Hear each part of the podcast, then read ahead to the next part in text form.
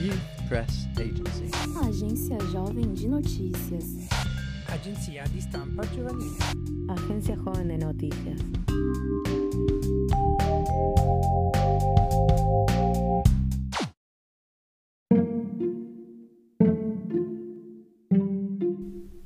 Oi, ouvintes da JN, tudo bem? Meu nome é Jade Castilho, eu sou jornalista e colaboradora aqui da Agência Jovem de Notícias. A gente está recebendo a Deia Freitas, psicóloga, roteirista e criadora do podcast Não Inviabilize. Bom, eu queria que primeiro você começasse falando de onde que surgiu a ideia de criar o podcast. Bom, a ideia, na real, não foi minha, né? Eu contava histórias no Twitter e uma amiga minha, chamada Priscila Armani, já era podcaster e todo dia ela falava para mim que eu tinha que fazer um podcast. E eu nem sabia o que era um podcast.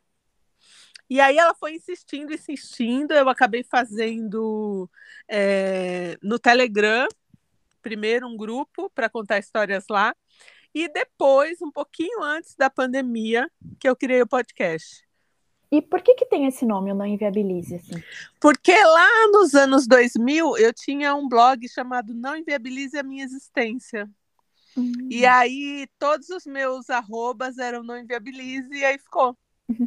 E eu queria que você contasse quem que é a Deia, né? A voz que fica por trás das histórias do podcast. Quem sou eu? É.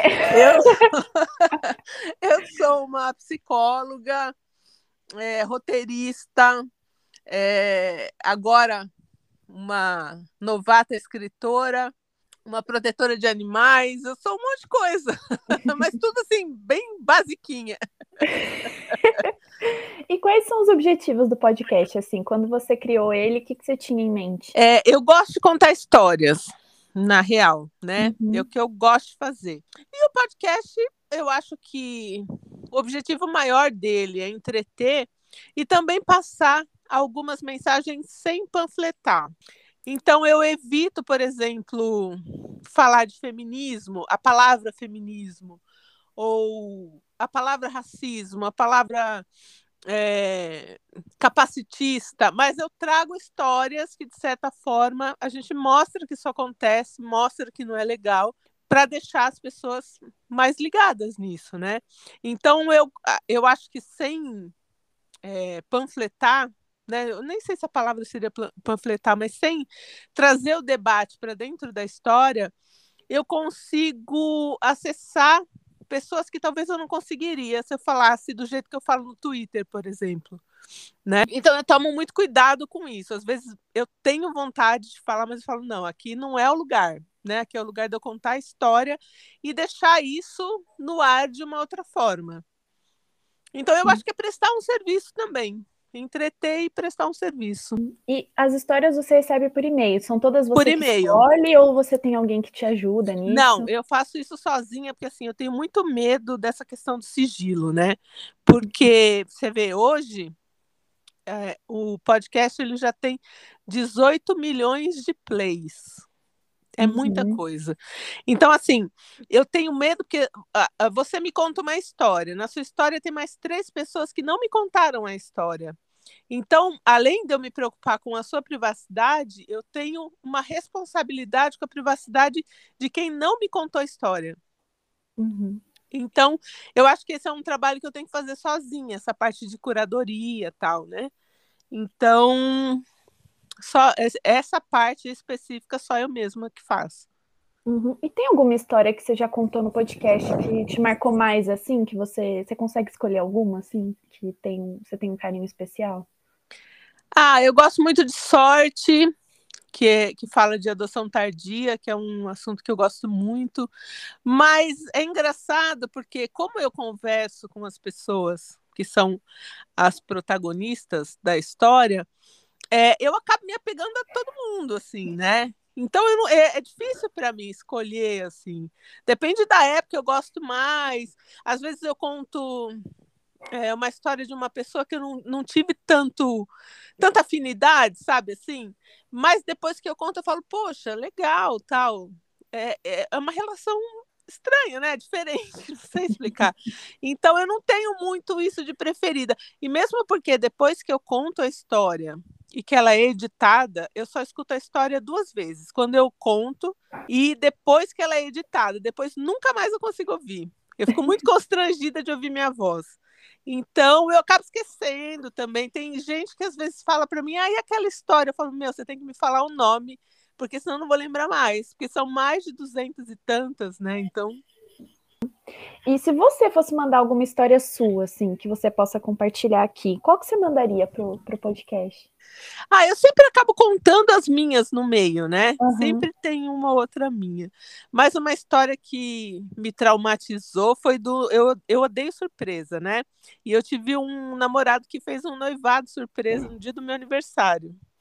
E foi um dos piores dias da minha vida.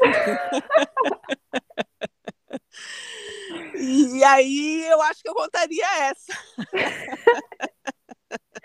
que ódio! E eu não gosto de festa de aniversário, então foi duplamente uma surpresa horrível. E eu tinha acabado de chegar do trabalho, estava toda cansada, descabelada, e nem o tamanho da aliança ele acertou. então, né? Uma sucessão de erros. É. é. E para finalizar, assim, quais os planos futuros do podcast? O que, que você está trabalhando agora para os próximos então, anos? É, eu assinei um contrato com uma editora, o podcast vai virar livro, e assinei um contrato com uma produtora, o podcast vai virar série. Vídeos e o livro. E agora você trabalha não só com isso, né? Porque é muita coisa, mas aí você está focando bastante no, no podcast mesmo. Isso, no podcast. Eu faço roteiros, né, para outros lugares. É, mas eu estou mais focada no podcast agora. Uhum. E você imaginou que ia ter essa proporção toda assim quando você não, começou? Não, não, eu ainda fico muito assustada, assim, de, de saber aonde a gente chegou, né? Porque não sou só eu, né? Tem uma equipe, é, tem muita gente que me ajuda, que trabalha comigo, mas eu não imaginava, não imaginava mesmo. Ainda mais que eu sou muito tímida, raramente eu apareço, assim, né?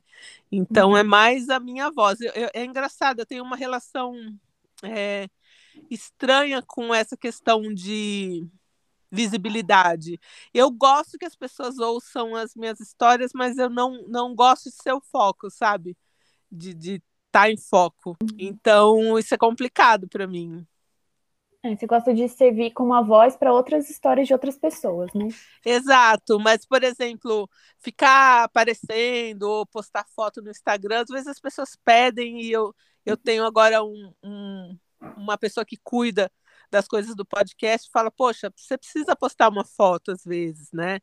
E aí, nossa, é um parto para mim, é uma luta, não quero, sabe? Então faço isso bem raramente, uhum. mas eu gosto de saber que as pessoas estão ouvindo, né? Que a gente está crescendo nessa questão das pessoas gostarem das histórias, né? Não, não são números, né? São as pessoas gostando de ouvir o que eu estou contando. Obrigada pelo papo, Deia. Nossos ouvintes com certeza curtiram. Então é isso, pessoal. Até a próxima. Você acabou de escutar a Agência Jovem de Notícias. Quer mais? Acesse o nosso site agenciajovem.org e nos siga nas redes sociais.